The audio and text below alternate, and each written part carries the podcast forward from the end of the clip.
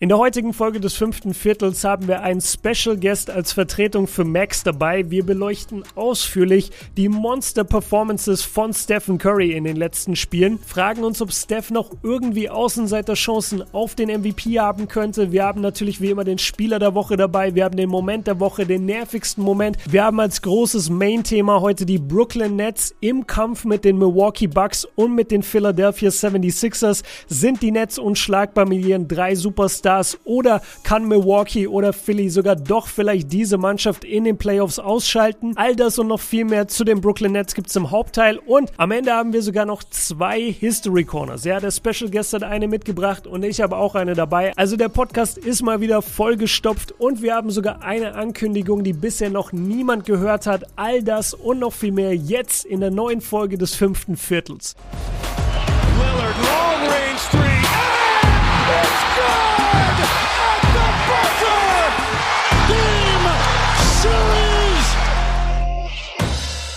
Was geht ab, liebe Basketballfreunde? Einen wunderschönen guten Morgen, Basketball Deutschland, Österreich, Schweiz und alle anderen Länder, aus denen ihr gerade zuhört. Ihr habt schon gemerkt, irgendwas ist heute anders. Ich mache das Intro und nicht Max und das liegt daran, dass der gute Max für eine Woche im wohlverdienten Urlaub ist. Aber Ihr müsst trotzdem nicht auf den zweiten Host hier im Podcast verzichten, denn wir haben einen Special Guest heute als Vertretung für Max dabei und zwar den guten Siebes. Was geht ab, Digi? Schön, dass du da bist. Was geht ab? Schön, dass ich hier sein darf. Ist lange her. Ich glaube, als der Pod äh, relativ neu war, war ich schon mal zu Gast. Mit Max mhm. auch noch. Das müsste mhm. dann wahrscheinlich 2019 gewesen sein oder so. Ja, oder wann habt ihr angefangen? Früh. Das ist eine gute Frage, das wissen wir nie wirklich. Ähm, wir sind uns nie ganz sicher, ob 2018. Ich glaube im Sommer 2018 tatsächlich. Ja, ich glaube, das war relativ früh. Da war ich irgendwann mal dabei und jetzt äh, ist die Zeit schon wieder krass vergangen und äh, umso mehr freue ich mich, dass es mal wieder geklappt hat. Ja, sehr, sehr nice. Wie gesagt, also ich freue mich. Ich hatte auch immer die ganze Zeit geteasert, es kommt ein Special Guest und ich glaube, die Antwort, die am häufigsten kam, ist es bestimmt Siebes. Es ist bestimmt Siebes. Aber gut. ist auch nicht verwunderlich, äh, denn wir beide haben mittlerweile ja auch einiges äh, am Laufen, unter anderem eben Shots Fire zusammen, wo wir jeden Donnerstag am Start sind. Und Leute, wir haben heute einen kleinen Exclusive für euch, oder? Sollen wir es droppen? Ja, komm, hau raus. Okay, Leute, wir haben einen kleinen Exclusive Scoop für euch. Und zwar zu den Playoffs wird es nicht nur eine Folge Shots feiert in der Woche geben, sondern zwei Folgen in der Woche, nämlich montags und donnerstags. Haben wir uns darauf schon geeinigt? Montags? Ja, der Montag soll es sein, genau. Der Montag soll es sein, genau. Und ähm, es wird auch eine kleine Veränderung geben im Format selber. Darüber wollen wir jetzt aber noch, noch nicht zu viel spoilern, aber erstmal für euch da draußen jetzt exclusive. Es wird zwei Folgen Shots feiert geben, jede Woche zu den Playoffs. Das wird ein ganz schöner Output. Aber ganz ehrlich, wir sind auch ready für die Playoffs langsam, oder? Wir sind sowas von ready. Ich kann es nicht mehr abwarten. Vor allem die innere Uhr, die sagt ja jetzt schon, eigentlich wären jetzt schon Playoffs. Ja, und ja. gerade die erste Zeit im April, die ersten Wochenenden, wo dann samstags und sonntags jeweils vier Spiele sind, das feiere ich immer am meisten. Das ist die geilste Zeit. Und du merkst wirklich, wie der Körper denkt, ey, wo ist das eigentlich? Das war letztes Jahr schon nicht da, dieses Jahr wieder nicht. Wann ist mal wieder ein normaler NBA Playoff April?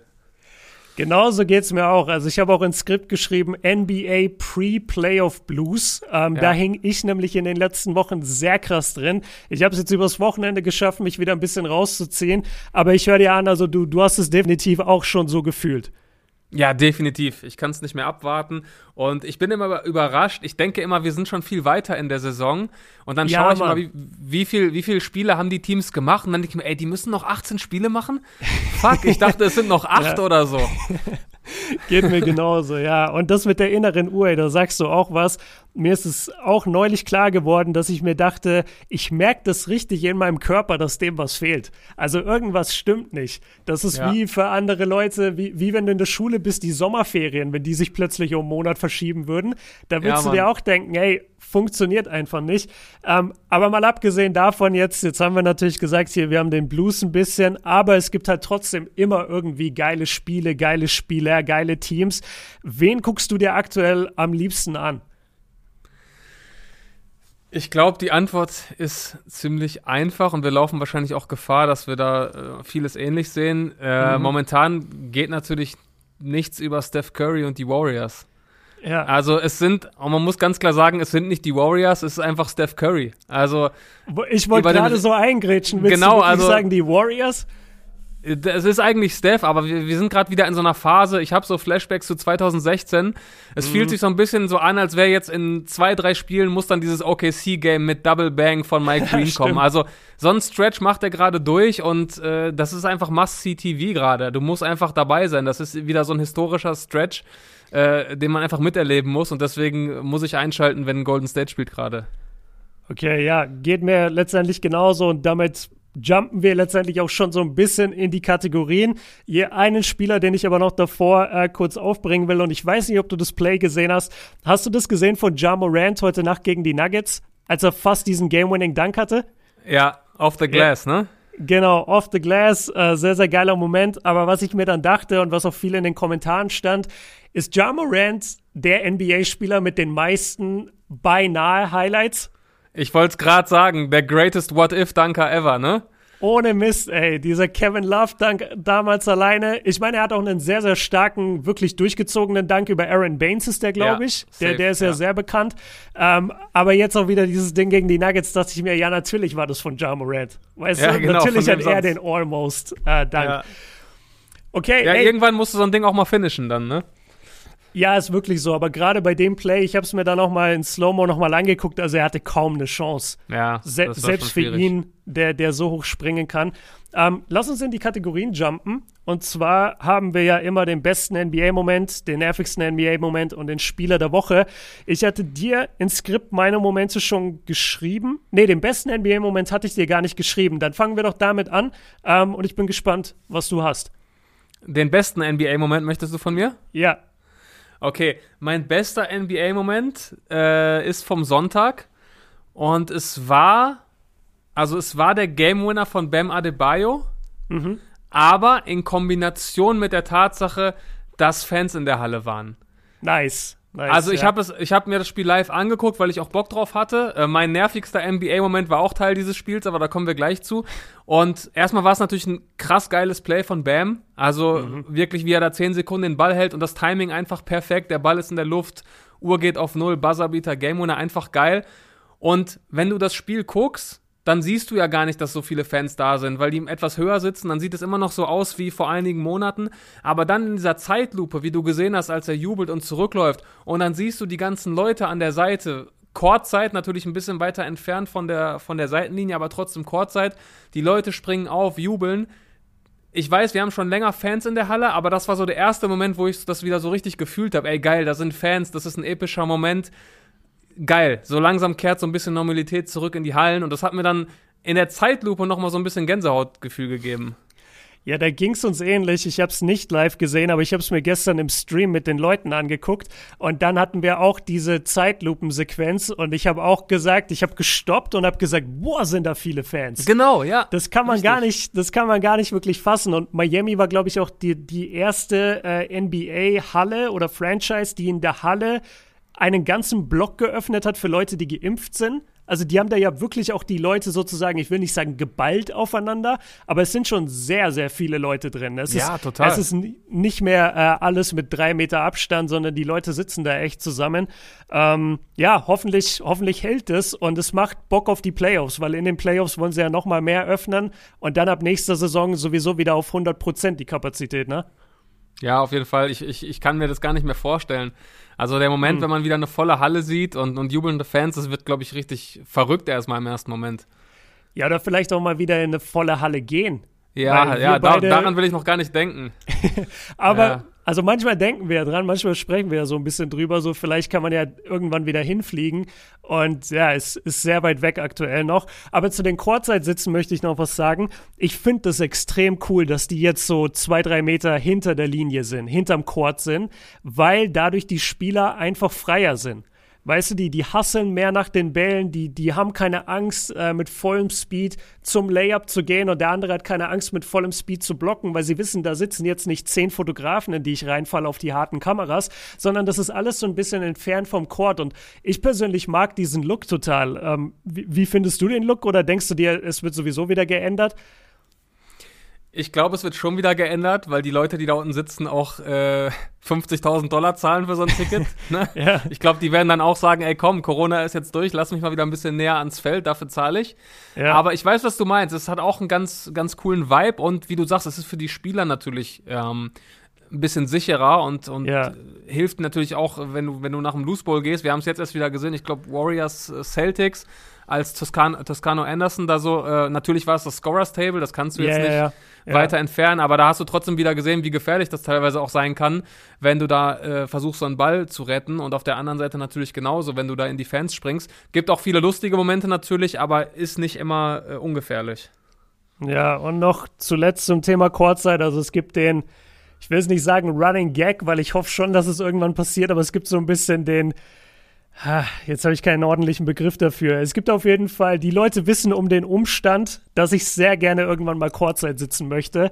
Und jetzt, ja. wo du gesagt hast, so ein Ticket kostet 50.000 Dollar, ist natürlich direkt wieder gedroppt von der Motivation. Na gut, ähm, das, das, ist ja jetzt auch nicht die Regel. Also ich, da bin ich jetzt, glaube ich, schon von Playoff-Preisen ausgegangen. Ich ja, glaube, so ein Regular-Season-Game, je nachdem, wo du bist, ich glaube, wir haben da auch schon öfters mal drüber gesprochen. Also wenn du dir jetzt, wenn du jetzt gut, gut guckst und ein Regular-Season-Spiel findest, kannst du da auch natürlich deutlich, deutlich günstiger bei wegkommen. Ja. Aber andererseits, wenn du schon Kurzzeit sitzt, willst du natürlich auch nicht äh, Pelicans gegen Wizards gucken, ne? Ja, wobei, dann hast du zumindest Zion gesehen, weißt ja, du? Das stimmt, Zion und Bradley stimmt. Beal. Also du kannst dem schon immer ein bisschen dann was abgewinnen. Ähm, ja. ja. ich bin auch mal gespannt. Aber es, es tut halt weh, wenn du dir überlegst, okay, so ein Trip in die USA und dann kostet das Kurzzeit-Ticket mindestens noch mal so viel wie der ganze Trip. Ja. Das, das musst dazu, du halt drin dazu haben. Dazu habe ich eine, eine geile Geschichte. Das war das äh, London Game vor zwei oder drei Jahren.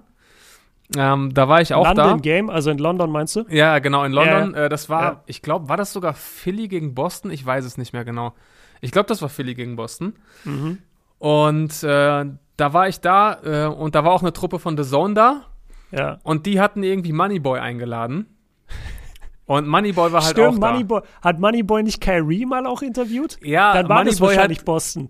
Moneyboy hat Kyrie interviewt und ich war vorher mit Moneyboy und den ganzen Jungs, waren wir vorher in diesem Vorraum und Moneyboy war mega aufgeregt.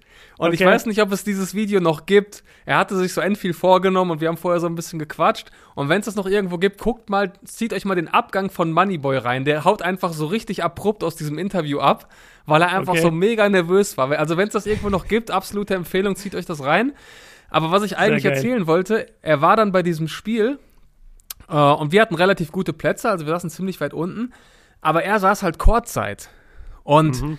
neben ihm waren so Arsenal London-Spieler und ich glaube auch äh, Julian Draxler war da, also viele Fußballprofis ne, und absolute Superstars. Michael Ballack mit seiner Frau, ne, also die ganzen Londoner Celebrities waren da. Und er sitzt mhm. halt auch einfach Kurzzeit. Und dann dachte ich mir die ganze Zeit, ey, der hat doch nicht wirklich Kurzzeit-Tickets. Aber du weißt ja, wie Moneyboy rumläuft, ne? Äh, ja. So mit dicken Ketten, ne? Und halt wie so ein, sieht halt aus wie ein Rapper, ne? Genau. Und irgendwann kamen dann so Securities und die haben seinen Kollegen, der hatte noch einen Kollegen dabei, den haben die dann weggeschickt, ihn aber nicht. Ja. Und ich bin mir bis heute sicher, dass er nie im Leben Kurzzeit-Tickets hatte. Aber die haben sich halt Krass. einfach nicht getraut, weil die dachten, ey, ich kann ja, jetzt hier ja. nicht so einen Superstar Kurzzeit wegschicken. und dann hat er einfach eiskalt das komplette Game Kurzzeit gechillt. Das war so lustig. Oh, das ist heftig, aber gerade beim London Game müsste doch eigentlich jedes Kurzzeit-Ticket besetzt sein. Ja, eigentlich komisch, schon. Deswegen, komisch, dass wir waren dann noch, da keiner kam. Wir waren auch die ganze Zeit am Rätseln. Er hat der Kurzzeit, hat er nicht Kurzzeit, aber dann dachten wir uns, nein, der, der kann kein Kurzzeit haben. Ne? Und dann haben sie, wie gesagt, seinen Kollegen auch weggeschickt und dann wussten wir, okay, wahrscheinlich haben die keine Tickets für diese Plätze. Ja. Ah, das erinnert mich, äh, das erinnert mich auch an eine Story komischerweise mit The Zone, voll der The Zone Podcast hier. Ähm, damals, als ich bei Game 7 war, Boston, das war auch Boston, das war im TD Garden gegen Milwaukee. Das mhm. war die erste Runde. Ich bin hingeflogen äh, wegen einer ganz anderen Sache und dann war eben zufällig das Spiel und dann hatte ich The Zone gefragt, ob sie mir Tickets klar machen können und haben sie dann. Ähm, und die waren halt so ein bisschen weiter hinten, hinterm Korb. Und als das Spiel angefangen hat, habe ich dann gesehen, oh, ganz vorne in der ersten Reihe, da sitzt ja gar keiner. Komm, da gehe ich jetzt einfach hin. Und dann stand ich da zwei Minuten des ersten Viertels noch in dieser ersten Reihe. Also das war nicht ganz Kurzzeit, aber wirklich so das Weiteste, was du nach vorne kannst. Und ich, ich ja. stand quasi fast neben der Bugsbank. Wenn die Spieler rausgegangen sind und wieder rein in die Halle, sind die an mir vorbeigelaufen. Und dann dachte ich auch so, boah, ich ziehe das jetzt einfach durch. Ich, ich bleibe jetzt hier sitzen. Mhm. Aber dann kamen leider so Dauerkartenbesitzer und die ah. kannten scheinbar das Spiel schon, weil die sind, die sind reingekommen und meinten so, Jungs, weg da. So, die, ja. die waren komplett locker und cool. Die meinten so, die, die haben uns dann auch so entgegengewunken, so Dauerkarte seit 79 oder so. Also die haben scheinbar okay. seit Ewigkeiten da die gleichen Plätze. Ähm, aber man, man kann schon ein bisschen immer was versuchen, ne? Also in der NBA-Arena, man kann schon versuchen, nach vorne zu gehen. Manchmal funktioniert's. Auf jeden Fall. Also wir haben es ja auch bei den Finals immer probiert und es klappt schon relativ lange. Ja. Man, muss, man muss einfach irgendwie ein Gefühl dafür entwickeln, welcher Security wie tickt und wie aufmerksam ist, ne? Genau, du musst ein bisschen, du musst immer sehr wichtig aussehen, wie du es auch ja. beschrieben hast mit Moneyboy. Also den schicken sie natürlich nicht weg. Genau. okay. Das ist gut. Ähm, gut. Ähm, Moment der Woche. Äh, ja, jetzt bin ich ein sehr guter Host. Was war jetzt dein Moment der Woche? Ich habe es total vergessen. Der Game Winner von Bam mit den Fans zusammen. Genau, okay, perfekt. Der Game Winner von Bam. Ähm, dann mache ich es kurz. Mein Moment ist gestern passiert und zwar, wir werden ja noch viel über Curry heute reden. Was mir aber sehr viel Spaß gemacht hat und was mir immer extrem viel Freude bereitet, war das Brüderduell. Ja, Steph ja. Curry gegen Seth Curry haben sich gegenseitig verteidigt, äh, ein paar Possessions. Und ich finde das einfach so einen schönen Moment immer für diese Familien, für diese Brüder. Also, was kann man sich, du hast auch einen Bruder, ich habe einen Bruder. Was kann man sich denn Schöneres vorstellen, als mit seinem Bruder auf dem aller, auf der allergrößten Bühne des Basketballs zu performen? Das war für mich einfach so ein, so ein wholesome Moment, weißt du, so ein Family Moment einfach. Ja, vor allem, wenn man bedenkt, wie Seth sich auch erstmal hochkämpfen musste, um in dieser Position zu sein. Also der hat ja auch ja, wirklich Mann. einen steinigen Weg hin hinter sich und ist halt jetzt wirklich ein etablierter Rollenspieler in der NBA, einer der besten Shooter und das macht einfach Spaß. Und man weiß ja genau, wie es unter Brüdern ist. Auch wenn ganz klar ist, ey, Steph Curry ist einer der besten Spieler aller Zeiten. Wenn Steph Curry ihn verteidigt, dann denkt er in seinem Kopf, ey, ich stoppe dich jetzt. So, du ja. kannst gegen mich ja. nichts machen, weil so ist es unter Brüdern. Und das auf diesem Niveau ist halt einfach geil mit anzusehen. Und was ich sehr cool finde, ist, was Seth halt vor Steph hat, ist sozusagen diese absolut eli-elitäre Dreierquote. Also ja. ich glaube, die Seth-Quote ist ja immer zumindest auf den Karrierewert gesehen oder so, ähm, müsste die Seth-Quote ein bisschen höher sein. Mhm. Ich, ich weiß es nicht, ähm, aber das, das habe ich noch so im Kopf und, und das finde ich auch irgendwie cool, dass Seth zumindest das hat. Weißt du, beide sind super Dreierschützen und alles, aber Seth hat wenigstens das. Ähm, ja, und das, das war schon äh, mein, mein schönster Moment, weil wir reden gleich noch ausführlich über Steph bei Spieler der Woche. Äh, jetzt erstmal zum nervigsten Moment. Was hast du da? Hab ja eben schon angeteasert, dass es auch äh, Teil des Netz-Heat-Spiels war. Mhm. Und das ist etwas, was sich wie ein roter Faden durch die ganze Saison zieht. Ich hatte mich aufs Spiel gefreut und dann machst du es an und KD ist nach kurzer Zeit wieder mit einer Verletzung raus. Und das ist einfach nervig. Wir haben gerade darüber geredet, dass man auf die Playoffs wartet, aber wenn, selbst wenn du dann mal ein Spiel hast in der Regular Season, auf das du dich freust, es ist inzwischen so unwahrscheinlich, dass du ein Spiel einschaltest und alle Stars dabei sind, weil wir so viele Verletzungen haben und das tut einfach weh. Und gerade die Nets, die sind ja wirklich verflucht. Also sie kriegen es ja einfach nicht hin, ihre Stars aufs Feld zu bekommen. Und ähm, ja, wenn du auf dem Papier guckst, Heat gegen Nets, das könnte so ein geiles Spiel sein, aber dann ist Harden nicht dabei, dann ist Butler nicht dabei. Durant verletzt sich nach ein paar Minuten. Wir hatten vorher die äh, Murray-Verletzung äh, vorletzte Woche, dann kam jetzt Mitchell. Da ist es zum mhm. Glück nicht so schlimm. Aber diese Verletzungsplage in dieser ja, zusammenkondensten Saison, die tut einfach weh und das war jetzt in dem Moment, als KD dann raus war, hat mich einfach wieder extrem genervt. Ja, fühle ich total. Also ein paar Spiele davor haben ja die Nets gegen die Sixers gespielt. Und ja. da war es auch so, die Sixers waren zwar gesund auf dem Feld, aber die Nets kamen halt nur mit Kyrie. Genau. Und das ist halt einfach bitter so. Das, das macht dann keinen Spaß und du kannst dich schwer freuen auf die Regular Season Games. Da Richtig. hat man es am Anfang der Saison meistens leichter, weil am Anfang der Saison sind alle heiß, alle am Bock, alle wollen spielen. Und dann post All-Star Break merkt man es immer so, nicht mal die Spieler wollen wirklich, sondern ja. die warten, die warten alle auf die Playoffs, machen den, äh, machen ein bisschen Load Management. Ja, ganz kurz, mein nervigster Moment, äh, ich habe es auch gestern schon im Stream erwähnt, äh, Mo Wagner wurde gewaved von den Celtics auf der einen Seite irgendwo abzusehen, auf der anderen Seite jetzt natürlich trotzdem schade, ähm, in, seiner, in seinem Rookie-Vertrag sozusagen drei Jahre lang jetzt dreimal getradet worden, ähm, bei drei verschiedenen Teams nie wirklich den Fuß fassen können. Ist halt eine unglückliche Situation, aber siehst du wahrscheinlich auch so, also sein Weg geht jetzt wahrscheinlich wieder nach Europa, ne? Oder zumindest raus aus der NBA. Also ich weiß nicht, ob es jetzt ein Team gibt, das ihm unbedingt einen Vertrag anbieten wird im Sommer.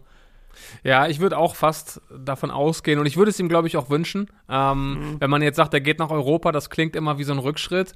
Aber wenn du den vielleicht irgendwann bei einem starken Euroleague-Team siehst, ähm, das ist auch einfach eine absolut elitäre Liga. Hier wird auch krasser Basketball gespielt, hier kannst du auch gutes Geld verdienen. Klar. Und das ist nichts, wofür man sich schämen muss. Natürlich ist es schade und wir hätten uns alle gewünscht, dass er den nächsten Schritt gehen kann. Aber das ist jetzt auch kein vorzeitiges Karriereende, im Gegenteil. Also ich denke, er wird auch viel Erfahrung gesammelt haben können und er ist ein krasser Basketballspieler. Er bringt einen krassen Körper mit, er bringt Energie, er macht eigentlich was Einstellungen angeht und so alles richtig. Er hat, er hat viele Skills und ich sehe ihn auf jeden Fall bei einem europäischen Top-Team. Ja, ich würde auch sagen, das ist eigentlich perfekt auf den Punkt gebracht. Das ist ja kein Rückschritt vom, äh, vom Spieler, der in der NBA nicht wirklich Fuß fassen kann, dann zu einem Top-Spieler in Europa, in der Euroleague, ist ja eigentlich nur positiv, ist genau. gut für die Entwicklung. Und ich, ich gönn's ihm auch. Also wenn du, wenn du in der NBA halt wirklich immer so krass davon abhängig bist, mag dich der Trainer, welchen Spieler holen sie, glauben sie an dich. Und es sah halt meistens so aus, als würden die Mannschaften nicht unbedingt 100% an ihn glauben. Dann ist es doch viel besser, wenn du nach Europa kommst und bei einem Top-Club spielst, wo die Leute wirklich auf dich setzen, du Leistungsträger bist, du deine Spielzeit kriegst. Also es wird ihm wahrscheinlich am Ende auch besser gefallen. Ja, das Einzige, was natürlich schade ist, dass wir jetzt dem ersten deutschen Brudermoment beraubt werden, wahrscheinlich. Stimmt. Wenn Franz jetzt hoffentlich wahrscheinlich gedraftet wird, dann hätte es ja nächste Saison soweit sein können. Ich meine, vielleicht kriegt Mo ja auch noch eine Chance, das wäre natürlich schön, aber momentan sieht es nicht danach aus und das wäre natürlich auch ein schöner und historischer Moment auch für den deutschen Basketball gewesen. Ja, und apropos History, also wir haben später noch eine History Corner. Äh, ich glaube, du hast auch was vorbereitet. Ich habe auf jeden Fall auch eine dabei und bei mir äh, geht es um das Thema Brüder in der NBA. Also da könnt ihr ah, euch jetzt okay. schon mal drauf freuen. Jetzt nice. kommen wir aber erstmal zum Spieler der Woche. Ich weiß jetzt nicht, du hattest wahrscheinlich bei mir im Skript Steph Curry schon stehen sehen. Jetzt weiß ich nicht, ob du die auf Biegen und Brechen einen anderen gesucht hast oder ob du gesagt hast, nee, ey komm, ich, ich muss auch Steph nehmen. Also, wenn ich nicht Steph nehmen würde, würde ich mich lächerlich machen.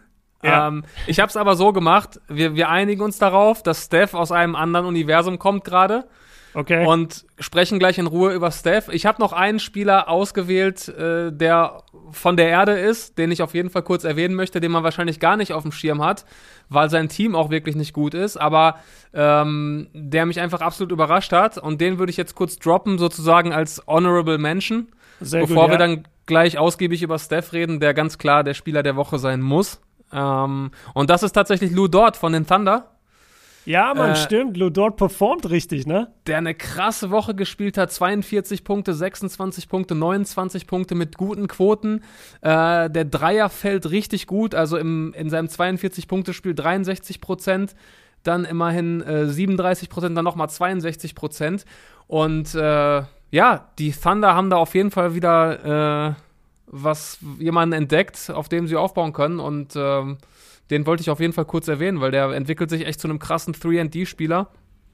Ja. Und das macht Spaß, dem zuzuschauen. Was ich krass finde, ähm, Props Sam Presti, der verdient einfach 1,5 Millionen im Jahr. Natürlich, natürlich. Und der hat, der hat noch einen Deal bis 23 und selbst in dem letzten Vertragsjahr verdient er 2 Millionen.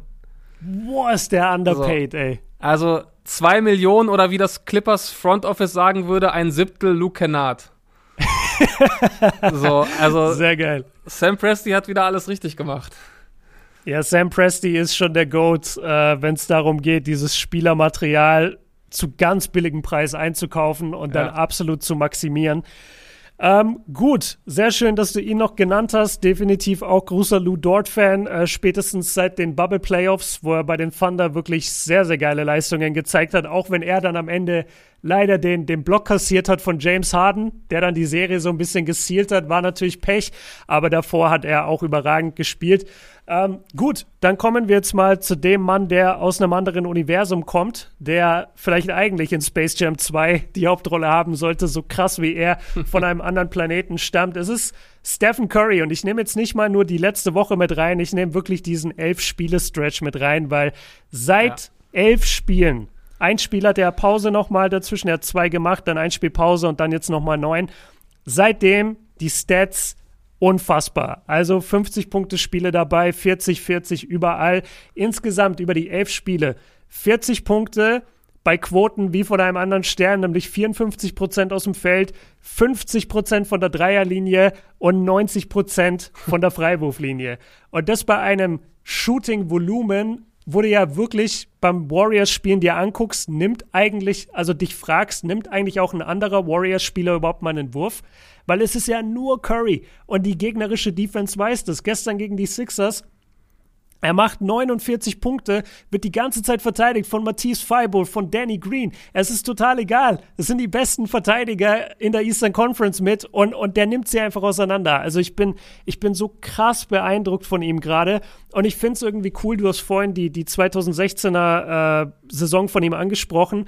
Es erinnert mich ein bisschen weniger daran, weil in der 2016er Saison war es immer noch so, dass das ganze Team geil war. Mhm. Weißt du, und jetzt in dieser Phase kommt er mir so vor wie, er, er hat sich einfach gesagt, wisst ihr was, ich gehe jetzt einfach dafür. Weißt du, ich versuche jetzt einfach mein Team in die Playoffs zu tragen. Wenn es klappt, cool. Wenn nicht, dann nicht. Aber ich nehme jetzt auch mal 17 Dreier im Spiel und ihr lebt besser damit.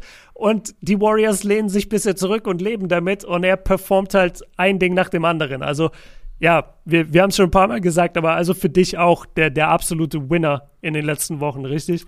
Auf jeden Fall. Und was ich krass finde und was auch nochmal zeigt, wie heftig dieser Stretch war, er ist einfach kurz davor, den Scoring-Titel Bradley Beal wegzureißen. Mhm, mh, also er ja. ist inzwischen fast gleich auf und das Ding war eigentlich durch. Also Bradley Beal hatte das Ding eigentlich in der Tasche und durch diesen Stretch jetzt sind die, glaube ich, jetzt inzwischen sogar fast gleich auf. Ich glaube, es war nur noch 0,1 Punkt im Schnitt.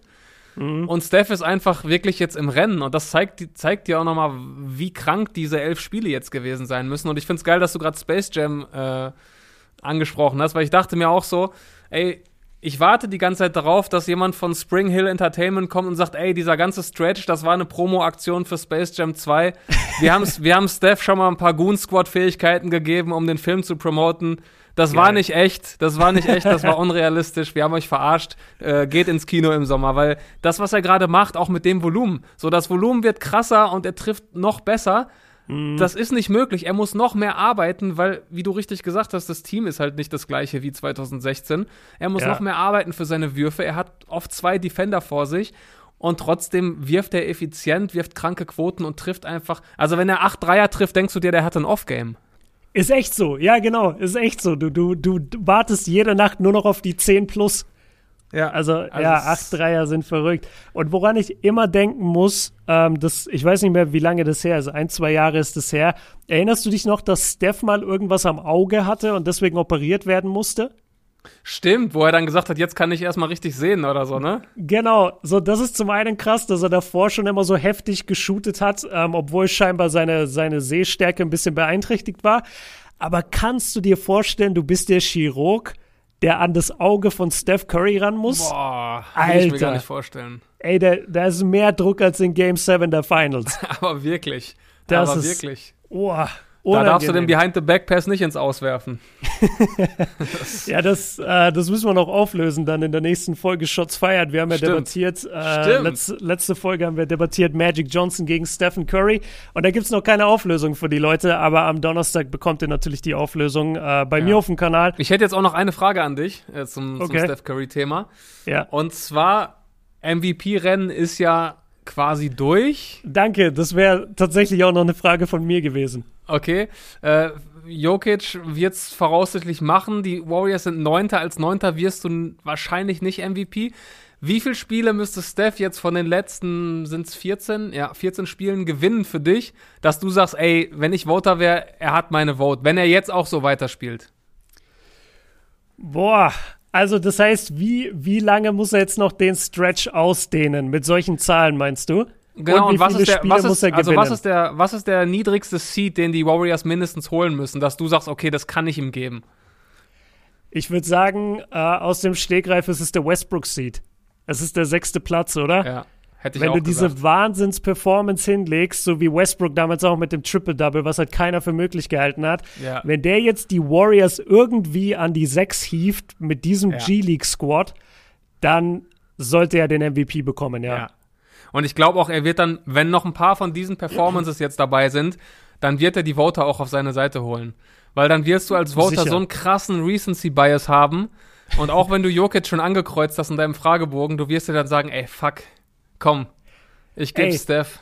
Wobei man sagen muss, also wenn man sich so ein bisschen die amerikanische Medi Medienlandschaft anguckt, dann wird schon sehr, sehr viel immer noch für Embiid gepusht. Also die, die versuchen gerade das Narrativ dahingehend zu verändern, dass sie sagen, ja komm, das mit den Verletzungen ist doch nicht so schlimm. In der Saison sind jetzt eh alle verletzt.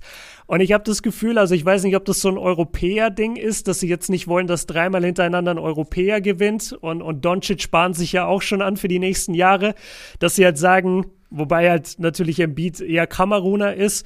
Ähm, also sie, siehst du eine Chance für Embiid? Jetzt machen wir halt kurz das MVP-Thema mal auf. Also ich habe auch Jokic im Moment vorne. Siehst du noch eine Chance für Embiid? Nervt oder stört dich, dass er so viele Spiele verpasst hat? Ich sehe noch eine Chance. Und ich glaube, wenn man mit viel verpassten Spielen eine Chance hat, dann dieses Jahr, weil bis auf Jokic eben alle MVP-Kandidaten oder fast alle verletzt waren. Also LeBron ist raus, Harden war jetzt lange verletzt, Harden hatte noch das Houston-Thema und das, das macht ihm, glaube ich, die Tür wieder offen. Er hat eben den Vorteil, dass er noch die Defense hat, die Jokic nicht hat. Er hat das beste Team im Osten. Wenn sie jetzt als erstes Team auch finishen und er bis zum Saisonende jetzt auch alle Spiele macht und weiter dominiert, ich glaube, dann ist die Tür für ihn echt nochmal offen. Kann ich mir auch vorstellen, vor allem jetzt in dieser Saison. Ich glaube, in jeder anderen Saison wäre es schwer, aber jetzt gerade merke ich auch, dass die Leute ganz anders insgesamt den MVP bewerten. Wer, wer auch noch relativ krass mittlerweile durch oder bisher durchgezogen hat, ist Dame. Das darf man auch nicht vergessen, aber Dame hat halt gerade aktuell den sechsten Seed im Westen, wird deswegen wahrscheinlich eher nicht beachtet und bei ihm fehlt halt dieser letzte Funke Steph Curry Zauber, weil Dame ist schon jemand, den wir ja auch, über den wir beide uns auch austauschen privat, wo wir sagen, ja, hast du wieder gesehen, was Dame abgeliefert hat, was war das für ein kranker Dreier, was war das für ein kranker Game Winner, aber Steph hat dann nochmal so, ein- so einen Funken mehr, weißt du, und ich kann mir das auch vorstellen, dass die Voter, wenn er jetzt so weiter performen würde und die Warriors gewinnen, dass er dann tatsächlich den MVP irgendwie abstauben könnte. Aber ich bin auch ehrlich mit dir, ich sehe die Chancen, dass das passiert, vielleicht so bei 10 Prozent. Dass er das Ja. überhaupt hält und dass die Warriors so viel gewinnen. Bin ich bei dir. Ich glaube, daran wird es auch scheitern, dass die Warriors so viel gewinnen. Das, das, das ist schwer aufrechtzuerhalten. Und er, also, Mhm. er kann auch nicht, doch, er kann scheinbar jede Nacht 50 machen. Aber du hast ja auch gegen Boston gesehen, selbst das reicht dann manchmal nicht, weil der Rest des Teams einfach nicht gut genug ist. Und das ist dann bitter. Ja, und weil Tatum auf der anderen Seite, ich glaube, 44 gedroppt hat. Also Ja. Tatum ist auch sehr gut unterwegs in letzter Zeit. Ähm, bevor wir jetzt zum Main-Thema des Podcasts kommen, habe ich noch eine Ankündigung und ich habe eine große Frage. Beide sind, nee, die eine ist YouTube bezogen, die andere ist diesem, auf diesen Podcast bezogen. Ich sage kurz die Ankündigung zuerst. Leute, ihr habt es jetzt mitbekommen, Max ist diese Woche nicht da. Trotzdem kommt diese Woche eine Patreon-Special-Folge für euch am Freitag. Ähm, die droppen wir ja jeden zweiten Freitag und nachdem wir schon wussten, Max wird nicht da sein, haben wir eine Folge vorab aufgenommen. Ja, also da haben wir über die beste Starting Five aller Zeiten gesprochen, haben über die besten Spieler aller Zeiten gesprochen. Ähm, ganz kurz, super spontan. Best Starting Five of all time. Hau raus. Da musst du wahrscheinlich mit den zwei 18er Warriors, zwei 17er, Ach zwei so, 18er. nee, nee, sorry. Ähm, auf jeder Position. Also Jordan an der 2, LeBron Ach so, an der ach 3. so, ach so. So, ja.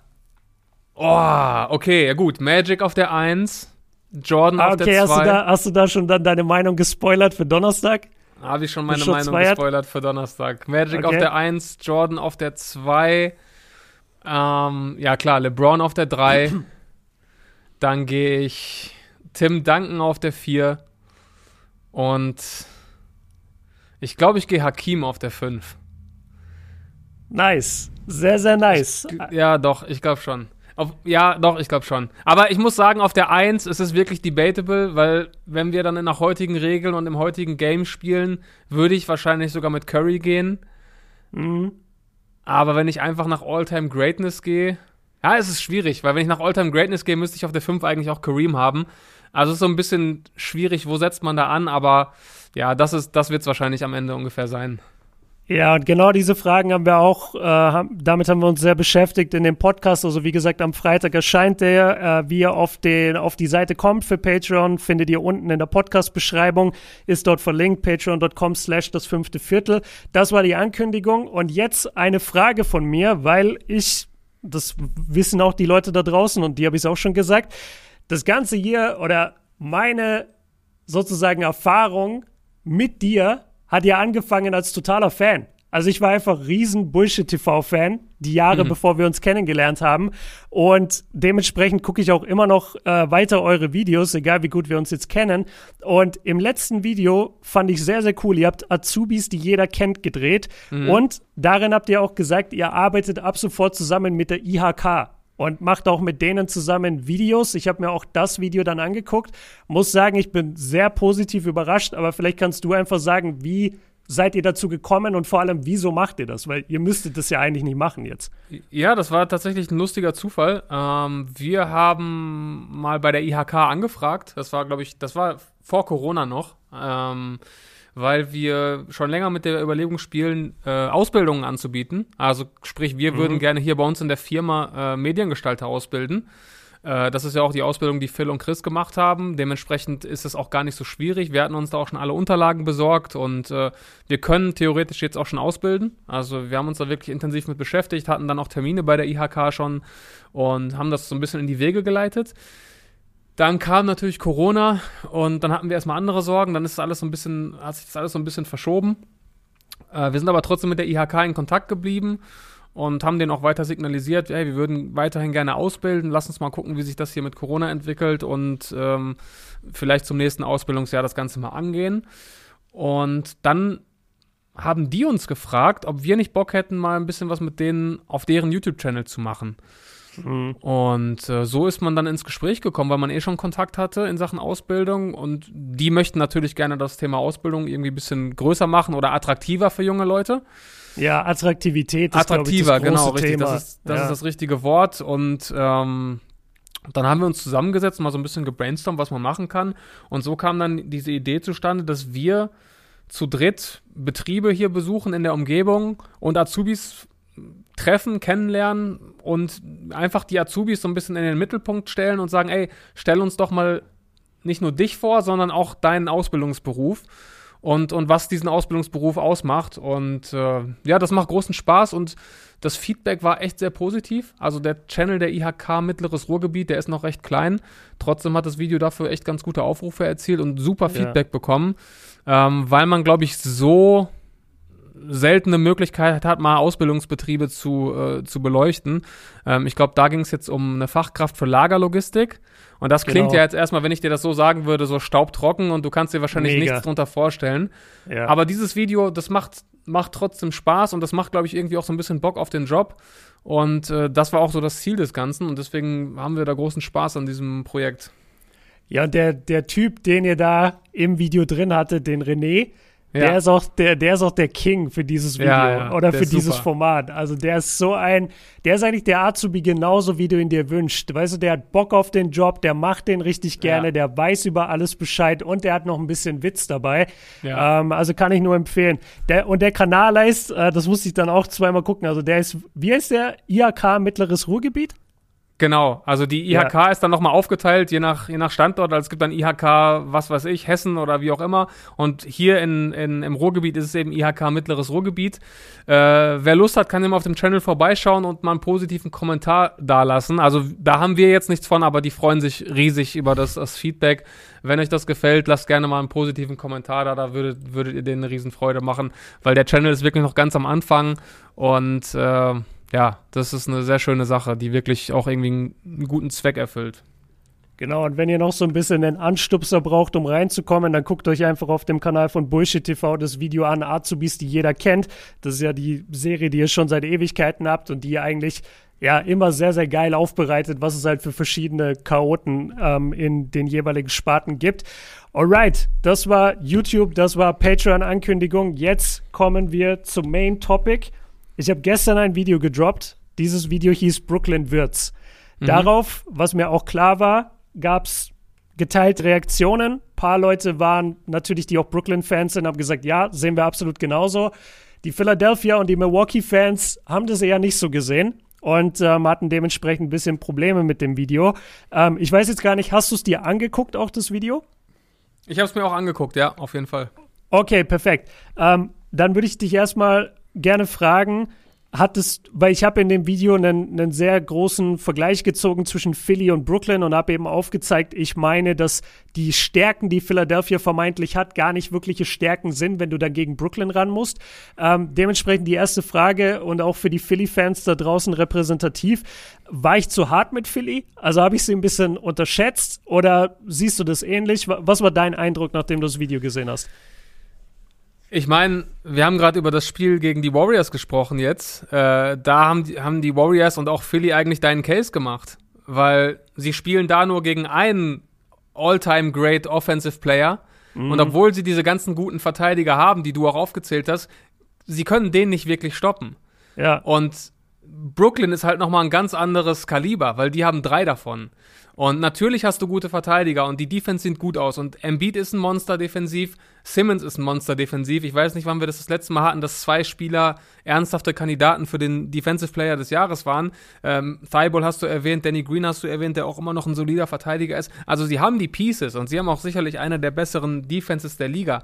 Die Frage ist, was bringt das am Ende gegen Brooklyn? Also in wie sehr kannst du diese Scoring Power, die Brooklyn da aufs Feld bringt, so sehr eingrenzen, als dass der Effekt ausreicht, um das Spiel zu gewinnen, weil, und das hast du ja auch gesagt, die müssen halt trotzdem vorne erstmal scoren. Mhm. Und natürlich haben sie das Riesenargument Embiid. Niemand kann Embiid stoppen. Und ich sehe auch bei Brooklyn nicht, der Embiid davon abhalten soll, in einer Serie 35 zu averagen. Aber wo kommen halt die anderen 65, 75 Punkte her, die du halt konstant benötigst in so einer Serie. Und das ist so ein bisschen äh, das große Fragezeichen. Und das war ja auch dein Fragezeichen, das, das du dann am Ende in deinem Video geäußert hast, ne?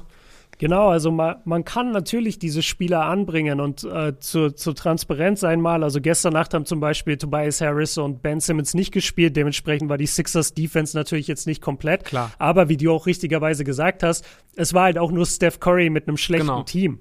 Und, und sie konnten ihn trotzdem nicht stoppen und sie konnten trotzdem nicht verhindern, dass er scored. Ähm, und was ich, und die Niederlage vor allem nicht verhindern. Und was ich so beängstigend fand, ich, ich habe auch eine, eine Reaction auf das, auf, die, auf, die, auf das Scoring gemacht von Curry jetzt in dem Spiel. Was ich so beängstigend fand, die spielen ja wirklich mit Embiid konsequent eine Drop-Coverage. Also ja. immer, wenn es ums Pick and Roll geht, dann wartet Embiid praktisch hinter der Dreierlinie, also unter der Dreierlinie. Und wenn du da Leute hast wie Curry, jetzt gestern Nacht, oder halt Kyrie und Harden, Alter, die, die nehmen dich dann auseinander. Also da, da bin ich wirklich tatsächlich jetzt noch mehr geschockt und, und noch ein bisschen negativer der Philly-Defense gegenübergestellt. Wo ich allerdings so ein bisschen zurückrudern muss. Ähm, ich hatte in meinem Video gesagt, dass ich das Dreier-Shooting von Philly nicht besonders stark einschätze, weil zum einen mhm. es sich hauptsächlich auf die Starting Five verteilt. Da muss ich ehrlicherweise gestehen, mir war nicht bewusst, dass George Hill mittlerweile bei Philly spielt. Hast du ah, das okay. mitbekommen? Das hatte ich mitbekommen, ja. Hab das nicht mitbekommen. Ich glaube, der hatte gestern seinen ersten Einsatz. Dementsprechend hatte ich ihn auch äh, auf keinem Statistikbogen irgendwie gesehen mit Dreierquote. Und dann habe ich halt gesagt, ja, von der Bank kommt kein Shooting außer Furkan Korkmaz und das reicht halt nicht. Mhm. Wenn du jetzt auch noch George Hill hast, wenn du den auf dem Feld behalten kannst, ähm, natürlich, dann ist es nochmal ein bisschen was anderes. Dann hast du nochmal einen 38-prozentigen Dreier-Shooter. Okay, dann, dann hat Philly da nochmal ein bisschen mehr. Aber am Ende des Tages geht es ja wirklich darum, wer kann dieses in 2K am, an der PlayStation kreierte Brooklyn-Team, wer kann das outscoren? Und die Antwort ist leider meiner Meinung nach weder Milwaukee noch Philly. Und Philly und Milwaukee können noch so gute Defense spielen, wenn sie es überhaupt schaffen. Sie kriegen das ja scoring-technisch nicht kompensiert. La lass, mal, lass mal vielleicht zu den Bucks gehen. Die haben ja mit Chris Middleton und mit Drew Holiday neben Janis noch mal mehr sozusagen Scoring-Power. Ähm, und sie haben auch ein besseres Offensivrating, viel besser als die Sixers. Siehst du da eine Chance, dass, dass es Milwaukee vielleicht äh, klammheimlich reißen könnte gegen Brooklyn? Also für mich ist das ganz schwer, die Frage zu beantworten. Ich habe nämlich einen richtig merkwürdigen Take zu dieser Frage. Und okay. zwar, ähm, wenn du jetzt diese drei, wenn du jetzt diese Serie isoliert betrachtest, also Nets gegen Bucks oder Nets gegen Sixers, dann würde ich immer die Nets picken. Dann würde mhm. ich sagen, die Nets machen das, die Nets sind besser, die Nets können jeden outscoren und ich sehe nicht, wie die andere Mannschaft das Ding gewinnen soll. Ah, Aber ich glaube, ich weiß, wo du hingehst. Wenn du ja? jetzt dir die Standings anguckst und genau. dir jetzt Stand heute den Weg der Nets in die Finals anguckst, dann würden sie in der ersten Runde gegen Miami spielen, in der zweiten Runde gegen die Bucks und in den Conference Finals gegen die Sixers. Mhm. Ich würde in jeder Serie isoliert auf die Nets tippen, aber wenn du mich fragen würdest, kommen die Nets mit dieser Road aus dem Osten raus, würde ich sagen, nein. Also ich würde Sehr dann im Gesamtbild gegen die Nets tippen, weil ich einfach diesem Team nicht zutraue nach dieser Regular Season, wo selbst Steve Nash gesagt hat, ey, wahrscheinlich gehen wir ins erste Playoff-Spiel, ohne dass KD, Kyrie und Harden überhaupt nochmal zusammengespielt haben. Ich kann es mir nicht vorstellen, dass es funktioniert. Dass, wenn dann wirklich Adversity kommt, wenn Game 7 kommt, wenn Road Games kommen, wenn es ernst wird, wenn es nicht mehr alles Friede, Freude, Eierkuchen ist, ich kann mir nicht vorstellen, dass dieses Team, was null battle-tested ist, durch diese drei Serien durchkommt. Mhm. Obwohl ich halt isoliert sagen würde, die sind besser als jeder der drei Gegner. Irgendwo werden sie stolpern. Ich weiß nur nicht wo. Macht das Sinn? Ey, das macht absolut Sinn. Also wenn du die Straße in die Finals praktisch wirklich Serie für Serie durchgehst, isoliert, ja, jedes Mal Brooklyn der Favorit, aber hintereinander diese Kaliber spielen ist sehr tough. Vor allem, weil die anderen Mannschaften das ja dementsprechend nicht müssen. Also zum Beispiel die Sixers, die treffen ja keins dieser, die treffen weder Milwaukee noch treffen die Miami. Da genau. muss nur Brooklyn durch. Und genau, dann, und Stand jetzt, ah, sorry, ja, äh, nee, sag. Die Sixers, die Sixers Stand jetzt würden gegen die Hornets spielen und dann gegen den Gewinner aus Hawks Celtics. Das ist gar kein Vergleich, ne? Das ist gar nee, kein Vergleich. Überhaupt nicht. Also das ist ein, ja, sehr guter Punkt. Ich wurde auch ein paar Mal gefragt, wieso hast du Miami nicht mit drin? Sorry, Leute, also ich sehe Miami einfach nicht stark genug, dass, dass sie Brooklyn äh, stoppen könnten. Obwohl, obwohl äh, Miami ein sehr tiefes Team ist, was mir extrem gut gefällt. Ich mag es immer, wenn eine Mannschaft tief ist. Aber gegen Brooklyn glaube ich nicht, dass es klappt, isoliert in einer Serie und vor allem nicht in der ersten Runde. Aber Miami würde die Nets wahrscheinlich schon sehr gut, ähm, na, wie sagt man? Äh, fordern, fordern. Fordern, ja, danke, ja. genau. Fordern. Ähm, und noch was zu dem Thema, was du gesagt hast, von wegen äh, Spiele zusammen bestreiten. Das muss man ja auch ganz klar sagen. Deswegen hatte ich auch am Ende des Videos zwei große Fragezeichen, die ich extra nochmal doppelt erwähnt habe. Es hängt natürlich alles davon ab. Zum einen ist Brooklyn gesund und zum ja. anderen können sie auf Knopfdruck umschalten und sagen, jetzt sind wir das Playoff-Team Brooklyn Nets mit drei Superstars. Weil ich bin bisher davon ausgegangen, dass sie zumindest nochmal so am Ende acht bis zehn Spiele alle zusammenspielen, sich einspielen und so weiter. Jetzt gerade ist die Hoffnung darauf relativ klein, wenn selbst Steve Nash sagt, ey, am Ende gehen wir wahrscheinlich ins erste Playoff-Game und stehen dann das erste Mal zusammen auf dem Feld. Das sehe ich als ganz großes Problem, weil wir haben schon öfters starbesetzte Teams gesehen, aber wenn die nicht 100% eingespielt sind, Stichwort Lakers 2004, dann kannst du es halt vergessen. Also dann, dann haut dich halt so ein Detroit-Team weg. Und das könnte dann im, im krassesten Fall sogar Miami sein. Ja, und du hast, äh, du hast es ja jetzt in der Regular Season gesehen. Kyrie hatte immer mal wieder seine, seine Pausen, dass er gesagt hat, ich bin aus persönlichen Gründen raus oder ich, ich bin verletzt oder ich bin nicht dabei.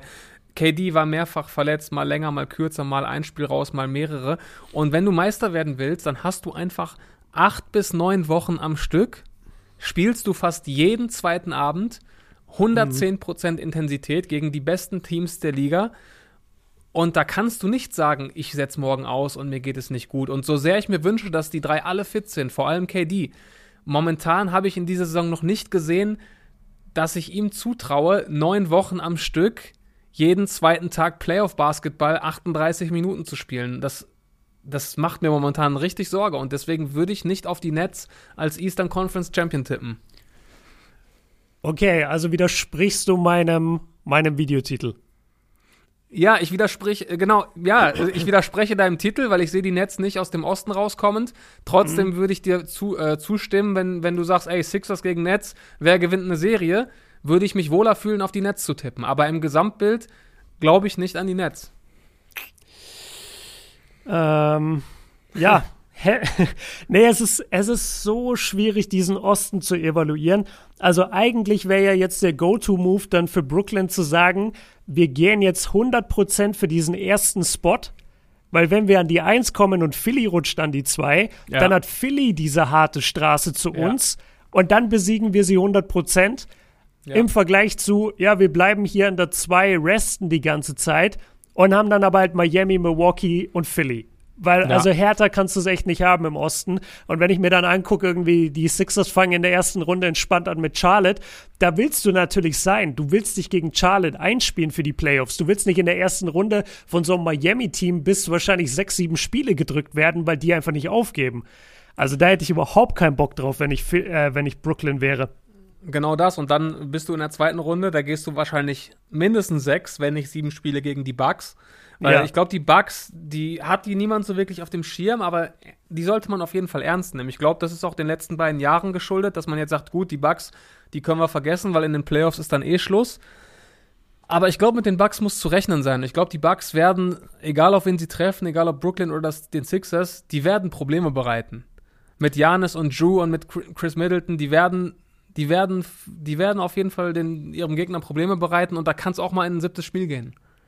Ja, ich denke auch, dass Drew so ein bisschen der, der vergessene Part ist, der dieses Team wirklich jetzt nochmal auf ein anderes Level hebt. Vor allem, wenn ich mir angucke, dass in den letzten Jahren halt immer Bledsoe diese Rolle hatte. Genau. Und also ich, ich bin, ich habe neulich, äh, habe ich auch gesagt, äh, schon woanders, ich habe neulich das Spiel gesehen, Pelicans gegen New York. Und da habe ich mir auch bei jedem Play in der Crunch-Time gedacht von Bledsoe, ey, Alter, das kann nicht dein Ernst sein. Ja. und der ist halt früher neben Janis rumgelaufen, weißt du, und war Janis äh, Starting Point Guard. Und jetzt ist es im Vergleich halt dazu Drew Holiday, ein All-Star-Kandidat, Top-Verteidiger in der NBA, äh, einer der ja, wahrscheinlich unterbewertetsten Spielern überhaupt, aber die, die anderen NBA-Spieler respektieren ihn, gibt diese Compilation, wo sie ihn alle abfeiern, wie, wie krass er ist, wie underrated er ist. Aber okay, dann, ähm, ja, ich, ich will das Thema jetzt noch nicht 100% zumachen, aber meine Frage wäre jetzt nochmal, also sprich, isolierte Serien hast du Brooklyn immer als Favorit, aber durch die Strecke in die Finals sagst du, naja, da kann auch aufgrund der Verletzungen, aufgrund der Chemistry, können da Stolpersteine auftauchen und dann fliegt Brooklyn in der zweiten Runde raus plötzlich. Nicht auszuschließen, ja. So genau so würde ich es auf den Punkt bringen nicht auszuschließen. Mal ganz kurz zu den Offensive und Defensive Ratings, die habe ich uns ja ins Skript geschrieben. Ähm, ja. Ist natürlich immer so ein bisschen Regular Season Stats, Playoff Stats kann man nicht ganz 100% vergleichen, aber ich finde es schon ganz spannend eigentlich. Brooklyn scored halt 118 Punkte pro Spiel und ich hatte in meinem Video auch rausgearbeitet, seit James Harden da ist, sind sogar 119. Also sie haben mhm. sich sogar nochmal gesteigert. 119 Punkte jeden Abend. Und jetzt haben wir die Jungs nicht mal alle drei immer auf dem Feld und wir haben sie auch noch nicht im Playoff-Modus wirklich erlebt. Es ist nicht unwahrscheinlich, dass die das Ding steigern auf 120, 122 Punkte pro Spiel. Ich kann mir nicht vorstellen, dass irgendein Team das hält. Also du, du, äh, beziehungsweise dagegen anscoren kann. Weißt du, kein Team wird das matchen können von der offensiven Power. Das heißt, du musst ja über die Defense kommen. Und dann ist die Frage, wie hältst du das auf? Kannst du Brooklyn aufhalten? Kannst du deren Offensive stören in irgendeiner Weise oder musst du dich einfach fast schon ergeben? Also aufhalten kannst du es wahrscheinlich nicht. Ich glaube, wenn du 120 zulässt, dann wird es für jedes Team schwierig. Also du musst es wahrscheinlich schon irgendwie auf 110 drücken in den Playoffs. Äh, die Frage Aber ist natürlich auch, was, was lassen die Nets zu? Was lassen ja. die Nets zu? Ich meine, wir haben es hier stehen, Platz 26 in der Defense. Ähm, das war ja auch vor der Saison oder nach den ganzen Trades war das ja auch abzusehen, dass die Defense schlecht sein und bleiben würde. Und wir haben nichts gesehen, was, was, was dagegen spricht. Das heißt, es wird spannend zu sehen sein, also wie sich das die Waage hält. Wie viel können sie scoren, in, wenn Playoff-Basketball gespielt wird? Und wie viel lassen sie zu, wenn sie, wenn sie Playoff-Defense spielen oder zumindest es versuchen, Playoff-Defense zu spielen? Mhm. Was mir noch so ein bisschen Angst macht, äh, gerade bei Milwaukee, ist halt das typische ja, Budenhoser-Problem, Bugs-Problem. Die Defense ist halt darauf ausgelegt, wir lassen den Dreier zu.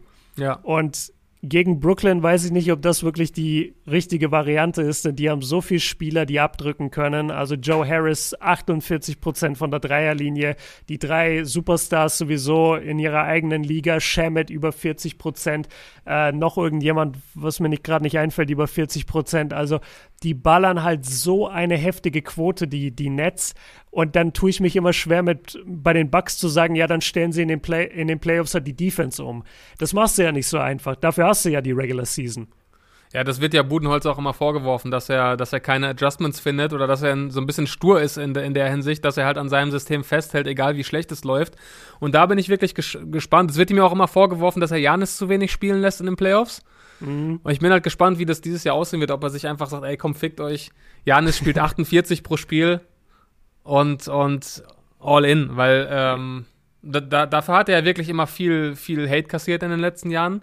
Sowohl ja. für, die, für die fehlenden Adjustments innerhalb einer Serie, als auch für die Tatsache, dass Janis trotzdem nur seine, was weiß ich, 34, 35 Minuten gespielt hat. Und mhm. wenn du dich an so Cleveland-Zeiten von LeBron erinnerst, da war es in wichtigen Playoff-Spielen ausgeschlossen, dass er überhaupt vom Feld geht. Genau. Ich erinnere dich an, an ja. Spiel 7 in Boston 2018. Da hat er, glaube ich, zu einem Kurzzeit-Fan irgendwie gesagt, I'm, I'm playing all 48 today. Ja. Also für den ist das ganz klar, ey, heute geht's um alles. Ist mir scheißegal, ich bleibe auf dem Feld. Und äh, ich, ich, bin mal gespannt, wie, wie Budenholzer das macht, wenn es wirklich ernst wird. Ja, und ob sie, man muss es ja auch so einfach sagen, also letztes Jahr Miami hat ja Milwaukee so auflaufen lassen, ähm, ja. Und wie sie auch Janis aus dem Spiel genommen haben. Also er hatte dann zwar, ich weiß gar nicht mehr, er hatte dann, glaube ich, auch eine Halbzeit ähm, relativ tief in der Serie, wo du dann dachtest, okay, jetzt kommen sie noch mal. Und dann hat mhm. er sich da aber, glaube ich, verletzt. Genau. Genau. Und dann, dann haben sie ja ohne ihn, glaube ich, ein Spiel gewonnen, ne? Ja, das, das mag sein, aber das war so damals die Phase, diese, diese Form, die du gerade angesprochen hast, das hat er damals gezeigt. Da war wirklich ja. so, gebt mir den Ball, ich, ich schalte jetzt nicht gegen Miami aus. Und, genau. dann, und dann hast du wirklich gedacht, so, okay, der holt das Ding heute alleine. Kann sein, dass die Bucks das damals gewonnen haben, das habe ich nicht mehr im Kopf, aber diese Version brauchst du und du brauchst auch wirklich einen Janis, der sagt, nein, ich gehe jetzt nicht auf die Bank ich, ich bleibe jetzt hier im Spiel, weil der Typ ist super jung, der ist in seiner Prime, der ist ein athletischer Freak. Was zur Hölle hat er auf der Bank zu suchen in den Playoffs? Ja. Und langsam, langsam hat sich ja auch der Narrativ um ihn geändert. Das hast du auch mitbekommen. Gerade jetzt der zweite MVP.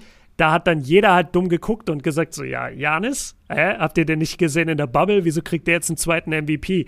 Und man merkt einfach, es ist nicht mehr so dieses wie bei Luca beispielsweise, so, oh cool, der junge Spieler, aufregend, sondern bei Jan ist es wirklich, okay, wann gewinnt er denn jetzt? W wann macht er denn jetzt den nächsten Step? Ja. Ich glaube, hatte er nicht sogar dieses Interview, wo er gesagt hat, das bedeutet jetzt gar nichts mehr, solange ich nicht Meister geworden bin, diese MVP-Titel?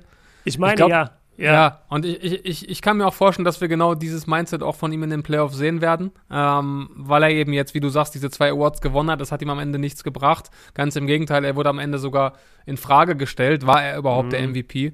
Und genau. deswegen bin ich wirklich gespannt, mit welchem Mindset er rauskommen wird, gerade in so einer möglichen Serie gegen Brooklyn.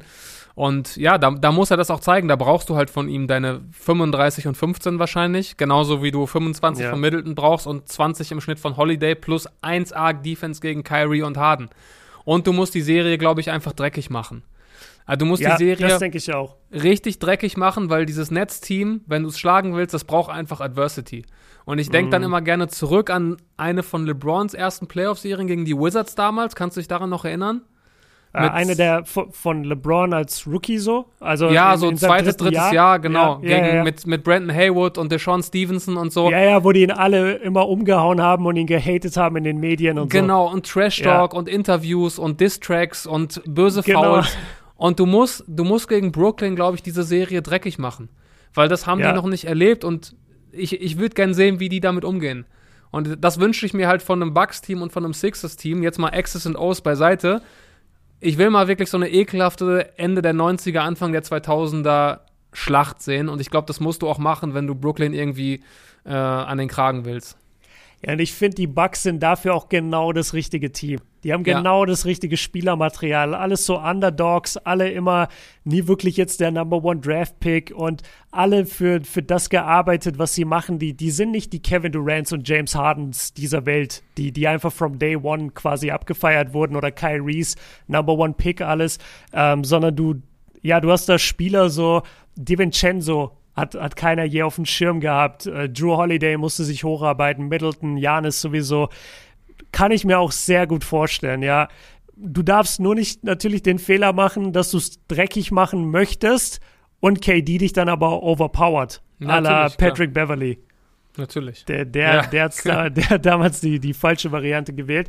Ähm, Aber okay, ich, ich werde sowieso, ich habe mir auch gedacht, nachdem die Bugs bisher gar nicht äh, da zu Wort gekommen sind, dass ich, dass ich noch mal was über die Bugs mache. Und mir gefällt dein Ansatz. Mach, mach's dreckig und lass Janis, ich meine, lass Janis in der Zone zum, zum Essen gehen. Barbecue Chicken gegen DeAndre ja. Jordan und gegen jeden, den da steht. Also Claxton auch in allen Ehren, der ist wirklich ein guter Verteidiger, aber Janis sollte den umhauen mit einem Spin-Move. Ganz ja. klar. Und, und an DeAndre Jordan sollte er vorbeiziehen. Ähm, ich weiß nicht, ob KD ihn viel verteidigen wird. Den kann er auch im Post einfach drücken. Also Janis sollte echt eine Bombenserie gegen Brooklyn haben. Ja. Also die Nets, die Nets sind so das Team. In der Serie gegen die Nets können viele Spieler was für ihre Legacy tun. Also wenn Janis eine Monster-Serie hat und die Nets raushaut, Riesenschritt mhm. in Janis Legacy. Genauso Embiid, wenn Embiid eine Todesserie gegen die Nets spielt und in die Finals einzieht, Riesenschritt für seine Legacy. Genauso auch für LeBron, wenn die Nets in die Finals kommen sollten, auch für LeBron Legacy-mäßig. Ey, er hat das Superteam Brooklyn doch noch geschlagen mit 36. Also die Nets können auch mit einer Niederlage hier einiges tun für, für ein paar Narrative in NBA History, ja. ja, das stimmt. Sie können natürlich auch den Narrativ pushen und in die Finals gehen und damit, damit, damit ihren Narrativ äh, oben halten. Aber ja, das Thema mit Le äh, LeBrons LeBrons einzelne Finals-Narrative und was er über die ganze Saison gemacht hat, ist auch verrückt. Also solche, die Teams, gegen die er spielen musste, die kann man sich überhaupt nicht vorstellen in anderen Ehren.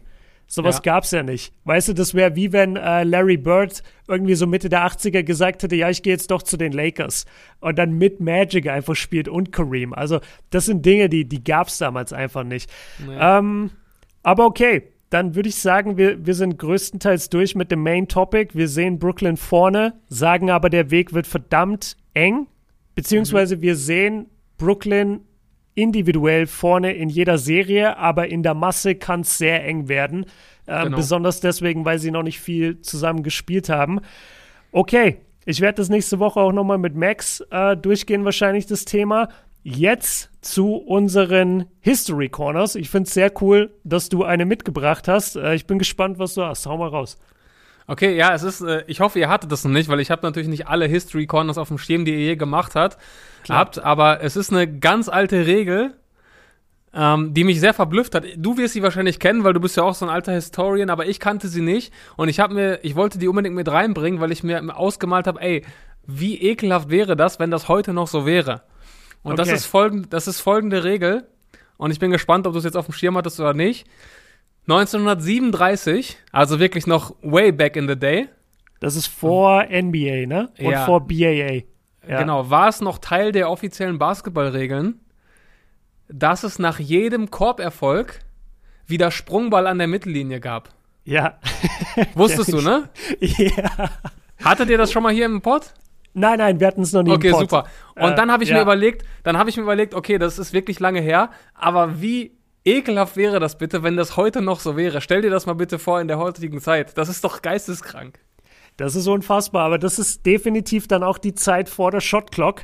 Ja. Und es war ja wirklich so damals, wenn eine Mannschaft geführt hat, ähm, in der Ära vor der, vor der 24-Sekunden-Uhr, dass Mannschaften einfach eine 4 zu 0 Führung wirklich ausspielen wollten. Ja, genau. Die, die, sind, die haben dann den Ball zu Tode gedribbelt und es war einfach nicht ansehnlich und vielleicht deswegen dann immer der Jump Ball, wobei es einfach viel mehr Sinn machen würde, dem Team den Ball zu geben, das gerade kassiert hat. Also das, ja, ich, ich habe die Regel auch nie ganz vor, verstanden. Genau, und stell dir mal vor, die hätten diese Regel nicht geändert und dann wäre irgendwann ein Wild dazugekommen oder ein Bill Russell. Ja. Ey, das wäre ja, die hätten einfach immer nur den, das andere Team hätte gar nicht den Ball bekommen, weil du diesen Sprungball ja gar nicht gewinnen kannst. Stimmt. Muss, also, oh, dann hätten wir lauter so 230 Typen in der NBA, weil ja. jeder immer nur den Sprungball gewinnen will. Das wäre ja dann das Entscheidende. Genau, und dann, wenn du dir diese alten Regeln durchliest, dann musst du wirklich sagen, ey, Gott sei Dank hat diese Sportart so lange überlebt, dass sie ja. zu dem werden konnte, was es heute ist, weil damals waren die Regeln einfach scheiße. Also richtig scheiße. Es gibt, äh, es gibt ein altes Interview von James Naismith, dem Erfinder des Basketballs, und der meinte, ich glaube, das erste Basketballspiel war neun gegen neun Das mhm. finde ich schon mal sehr geil. Und er meinte, sie mussten relativ schnell die Foulregeln einführen, weil die Spieler sich einfach halt immer getackelt haben. Ja. Also die, die kamen ja vom Football, das war ja so diese, finde eine Alternative fürs Football, war ja die, war ja die Auflage, die er bekommen hatte für den Sport. Und dann hat er sich das halt für die Halle ausgedacht mit Basketball und hat dann diese Pfirsichkörbe hochgehangen. Genau. Aber ich, ich finde es so witzig einfach. Mir, stell, stell dir mal vor, du hättest das, du hättest das gesehen. Du, du könntest ja. einfach in der Zeit zurück, das erste Basketballspiel ever, so diese 18 jungen Männer, die keine Ahnung von irgendwas haben. Ich glaube, damals wurde noch nicht mal gedribbelt. Und dann passen die sich den Ball und versuchen in diesen Pfirsichkorb zu werfen ja. und tackeln sich dabei. Das hat halt nichts mit unserem Sport heute zu tun. Das ist auch so eine richtig geile Fantasie, die ich habe, wenn ich eine Zeitmaschine hätte. Einfach ja. wirklich in diese Zeit zurückfliegen und dann da in die Halle kommen bei so, einem, bei so einer ersten Basketball-Lesson und ja. dann so mit heutigen Moves da auftauchen und so Behind the Back und Eurostep und so, die würden dich doch angucken wie ein Alien, oder? Ja, die, ja das wäre Michael Jordan hoch 10. Also selbst oder? einer von uns wäre dann da wahrscheinlich so einfach das Nonplusultra. Das ist ja auch, ich weiß nicht, ob wir beide das schon mal gemacht haben, aber das ist auch so ein geiles Gedankenspiel, was man machen kann. Wie weit müsstest du in der Historie der NBA zurück, dass du sagst, du wärst ein guter Spieler gewesen. Mhm.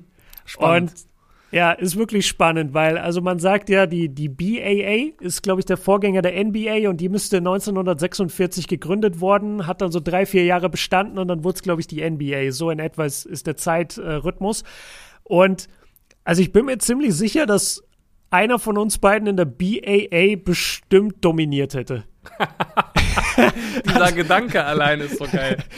ja, ich, ich frage mich natürlich, wie die Defense gewesen wäre, ähm, mhm. wie, wie hart die gespielt hätten. Und was auch ein Punkt ist, was ich ganz spannend finde, früher gab es ja nicht einfach Basketballhallen, sondern es gab diese Tanz- Hallen, wo mhm. Leute hingegangen sind am Abend für eine Tanzveranstaltung. Und da wurde das Parkett, der Parkettboden wurde gebonert, damit man da coole Schritte machen kann im mhm. Tanzen, ja, damit man so drüber sliden kann. Auf dem gleichen Parkett wurde, wurde dann davor die Basketballspieler ausgetragen. Ja. Und das und, und es gibt so eine, es gibt so eine Anekdote, dass Bob Cousy, einer der ersten krassen Ballhändler, dass er dieses gebonerte Parkett für sich ausgenutzt hat für seine Moves. Okay. Und dann kann ich mir vorstellen, dass wenn wir beide heute da sein würden, wir würden uns wahrscheinlich erstmal aufs Gesicht legen. Also wir, ja, wir würden wahrscheinlich gar nicht gut spielen, sondern wir würden auf, auf diesem Fall. gebonerten äh, Parkett immer ausrutschen. Ja, das ja. ist sehr krass. Also so, so richtige Basketball-History macht echt Bock. Ja. Und, und da, da ist mir auch noch, als ich das dann nachgeschaut habe, habe ich noch eine andere Regel gefunden, die kennst du wahrscheinlich auch, äh, die dann geändert wurde. Ähm, du darfst ja beim Freiwurf erst die Linie übertreten als Werfer, wenn der Ball am Ring war. Genau. Und die Regel gab es vorher auch nicht. Und dann war es wohl so, dass Will Chamberlain sich ja. in der Highschool einfach immer den Ball gegens Brett vorgelegt hat und dann einfach gedankt hat, weil er so ein schlechter Freiwerfer war. Und dann hat es erst die NCAA verboten und dann die NBA. Und das ist einfach auch so eine absurde Vorstellung, da musste ich richtig lachen. Ja, und was das auch bedeutet, also deswegen sind ja auch Wild und auch Kareem solche mystischen Figuren auch im Basketball geworden, weil überleg mal, wegen Kareem wurde einfach Danken verboten am College. Ja, die genau. haben einfach gesagt, nee, machen wir nicht mehr, weil Kareem ist zu dominant. Das, das macht unfair, ja keinen genau. Spaß mehr, genau. Und ja. bei, bei Wild dasselbe, also wegen Wild wurde ja auch Goaltending eingeführt. Ja, die Regel. Da, davor hat er einfach, äh, also es gibt äh, Aufzeichnungen, da hat Wild angeblich in einem Spiel 25 Blocks gemacht und, und solche Geschichten. Also ist, ist verrückt, ja, wenn man so weit zurückgeht. Ähm, ich habe noch eine kleine History Corner. Ja. Und zwar hatten wir jetzt ein paar Mal das Thema Brüder und äh, ja, Brüder, genau hatten wir das Thema. Und mein, mein äh, History-Thema geht in die Richtung Vater-Sohn. Und zwar, uns ist ja bekannt, dass es hier und da mal Vater-Sohn-Gespanne gab in der NBA. Du hattest Kobe Bryant und Joe Bryant, du hattest Del Curry und Steph und Seth Curry. So, man kennt so ein paar. Ja. Wie viele Vater-Sohn-Gespanne schätzt du, gab es in der NBA-History? Und ABA auch mitgerechnet, muss ich dazu sagen. Oh, ich würde vermuten, es sind deutlich mehr, als man denkt. Das wäre jetzt mein Tipp gewesen. Also es waren viel mehr, als ich gedacht habe. Viel mehr, als du gedacht hast. Boah, da kann ich jetzt auch wirklich hart daneben liegen. Ich hau jetzt einfach mal eine Zahl raus und sage 27. Ja, das wäre so mein Maximum gewesen. Tatsächlich sind es 88. Oh, wow, krass. Ja, da muss man natürlich sagen, dass da auch Leute dabei sind, die vielleicht mal ein Basketballspiel bestritten haben in der NBA. Oder der, der Vater von äh, Clay Thompson hat ja lange bei den Lakers gespielt. Mhm. Was viele aber nicht wissen, Clay Thompson hat ja auch einen Bruder und der hat, glaube ich, ein halbes Jahr oder so, wenn es hochkommt, bei den Cavs mal gespielt. Okay. Ähm, genau, und, und solche Leute sind da natürlich auch mit Verstehe. dabei. Aber also Vater, Sohn in der NBA und ABA 88. Und was ich dann auch noch witzig fand, äh, Großvater und Enkel gibt es auch mhm. einige. Das sind aber deutlich weniger, das sind tatsächlich nur fünf. Also fünf Großväter, mit die dann einen Enkel oder mehrere Enkel hatten, die dann in der NBA gespielt haben. Auch jemand, den man, den so jeder kennt? Ähm, warte, ich ruf's mir nochmal auf. Also bei, bei den Enkeln jetzt meinst du? Ja, bei den Enkeln. Weil das habe ich noch nie gehört, ehrlich gesagt. Okay, also von den aktuellen Spielern, ein Enkel, den man kennt, ist Marvin Bagley. Ah, krass, okay. Der ist der Enkel von Joe Caldwell. Und mhm. jetzt gucke ich mal kurz. Joe Caldwell hat sechs Saisons in der NBA gespielt. Ja, ah, okay. immerhin. Und, ja. und in der ABA. Genau, sechs in der NBA und fünf in der ABA. Also hatte eine, eine vernünftige Karriere. Auf jeden Fall. Okay, und äh, was auch noch krass ist, und dann wird es jetzt wirklich, äh, dann sind wir fertig mit dem Familienthema, aber das ist krass, du kennst doch Rick Barry. Ja, klar. Den äh, ABA-Legende auch, äh, einer der besten Spieler seiner Ära. Und Rick Barry hatte ja drei Söhne, John Barry, Brent Barry und Drew Barry, die auch mhm. alle in der NBA gespielt haben. Ja. Und jetzt kommt's, der Schwiegervater von Rick Barry war ebenfalls in der NBA. Ach, und war dann später sogar sein Coach. Also das heißt, dieser Schwiegervater hat dementsprechend ja auch jetzt drei Enkel in ja, der klar. NBA, weil es sind ja die Söhne von Rick Barry. Also ah, da, okay. Rick Barry ja, hat crazy. absolut abgeliefert, was, was das Thema NBA angeht. ähm, und er, ja, nee, das, das, das war es eigentlich. Äh, ich wollte noch was zu den Holiday-Brüdern sagen, aber die hatten ja keine Elternteile in der NBA. Ähm, okay, das waren die History Corners. Sehr, sehr geil, dass du was mitgebracht hast, weil das war wirklich History, History. Also so ja. weit zurück sind wir noch nie gegangen. sehr gut. Ähm, wann hast du gesagt, wurde das geändert? Äh, also laut meiner Quelle 1937. Ja, okay, krass. Aber ey, Gott sei Dank auch. Also. Ja, auf jeden Fall. Definitiv das, sehr wichtig. Das wäre heute sehr witzig. Du hättest dann immer einen 230 Center für den Jump Ball. Und ja. dann hättest du eigentlich so Curry-Dame-Leute, die dann einfach immer abdrücken würden, wahrscheinlich. Ja, genau. Ja, wäre ein, wär ein ganz merkwürdiges Spiel. Ganz ähm, Okay, ey, Diggi, dann würde ich sagen, wir sind durch. Ähm, außer du hast noch irgendwas zu irgendeinem Team, was du unbedingt loswerden wolltest. Ich glaube, ich bin, äh, ich bin auch durch, ne? Ich bin, ich bin sehr zufrieden. Sehr schön. Ja, cool. Ich bin extrem zufrieden. Hat äh, total Bock gemacht. Schön, dass du hier warst. Du Ach doch, eine Sache. Ah, doch, eine Sache okay. ganz kurz. Einmal kurz Props für den Supporting Cast der Lakers weil als ich hier die Ratings recherchiert habe für die heutige Folge im Osten, dann sortiert man ja immer die ganze Liga. Und es ist halt krass, dass die Lakers immer noch auf 1 sind beim Defensive Rating. Das obwohl, ist wirklich krass. Obwohl ja. LeBron und AD, die beiden wichtigsten Verteidiger, einfach seit sehr langer Zeit nicht mehr dabei sind. Und auch der Record, den sie eingefahren haben jetzt in den Spielen. Äh, also Props an, an Dennis und, und Co. Äh, hätte ich ihnen nicht zugetraut und äh, wird ein wichtiger Faktor sein, wenn man am Ende zurückschaut und die Lakers den Repeat holen sollten. Das ist mir bei der Recherche aufgefallen und da wollte ich kurz einmal äh, Props raushauen. Ja, absolut. Props gehen raus. Und ich meine, Thema Lakers gegen Brooklyn ist auch nochmal ein Riesending. Also da werden wir beide sicherlich bei Shots Fired noch das ein oder andere Mal drüber sprechen. Ja. Ähm, aber auch hier im Podcast wird es Thema sein. Dann nochmal kurz der Reminder, Leute. Zum einen äh, checkt das neue Video bei Bullshit TV aus, Azubis, die jeder kennt. Und Ganz wichtig zu den Playoffs, äh, für euch Shots feiert, wird es zweifach die Woche geben. Wir planen mhm. das schon sehr lange, wir freuen uns da wirklich drauf. Montags und Donnerstags werdet ihr das dann immer bekommen von uns. Ansonsten, ja, sage ich nochmal großes Dankeschön, Diggi, dass du eingesprungen bist. Max, immer gerne, vertreten immer gerne. hast. Ja, war sehr, sehr nice. Danke dir. Und Leute, denkt dran, am Freitag Patreon Pod ist dabei. Checkt den Link unten in der Beschreibung. Und wir sehen uns, wir hören uns dann am Freitag beziehungsweise nächste Woche Mittwoch wieder. Bis dahin, Leute, haut rein. Ciao. Haut rein.